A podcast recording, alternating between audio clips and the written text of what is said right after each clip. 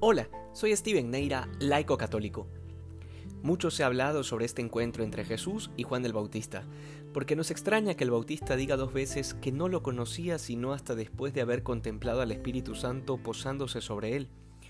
Y nos extraña porque eran familiares, porque tuvieron su primer encuentro cuando María visitó a Isabel, aunque separados por el vientre de sus madres, y sin embargo recordaremos que el gozo fue tan profundo que Juan dio saltos de gozo en el vientre de Isabel. Sin embargo, aquí el Evangelio nos ubica en este encuentro decisivo entre las promesas del Antiguo Testamento, representadas en San Juan Bautista, y el cumplimiento y plenitud de la revelación en Jesucristo.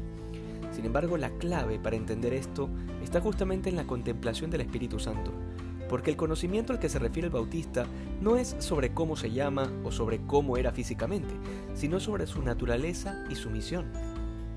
Cuando el Evangelio nos cuenta que el Bautista no conocía a Jesús sino hasta después de esto, es para recordarnos que se cumple aquella profecía del capítulo 61 de Isaías sobre el Mesías que habría de venir, y que el signo visible sería que el Espíritu de Dios se posaría sobre él.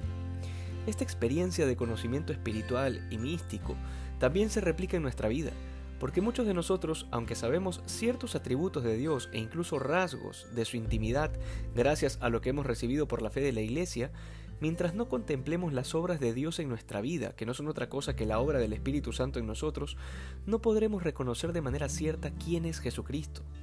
Podremos repetir que es el Mesías, el Hijo de Dios, que lo es todo para nosotros, y sin embargo no tener fe ni creer en Él, porque las palabras y los pensamientos son gratis, pero adherirse por la fe a lo que se dice con la boca requiere de la conversión del corazón. Justamente por eso el Bautista anuncia una vida de penitencia para preparar el camino.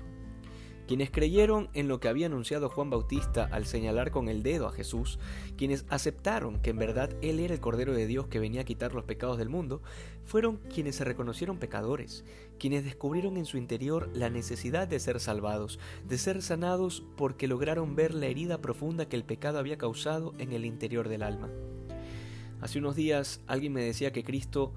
eh, por su sangre nos había liberado del pecado y que por tanto todos éramos santos y puros, que no había necesidad de forzarse por la salvación porque ya éramos salvos por Cristo indistintamente de lo que hagamos.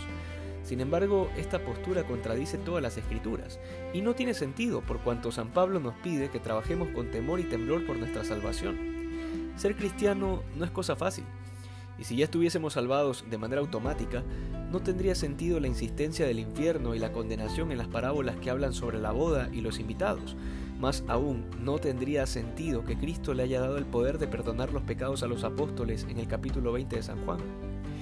Dos cosas deben quedar claras en el Evangelio de hoy. El que se siente salvado y puro ya no necesita de un Salvador, y que para reconocer a Cristo es necesario contemplar su obra en nuestra vida que hoy seamos más santos que ayer. Dios te bendiga.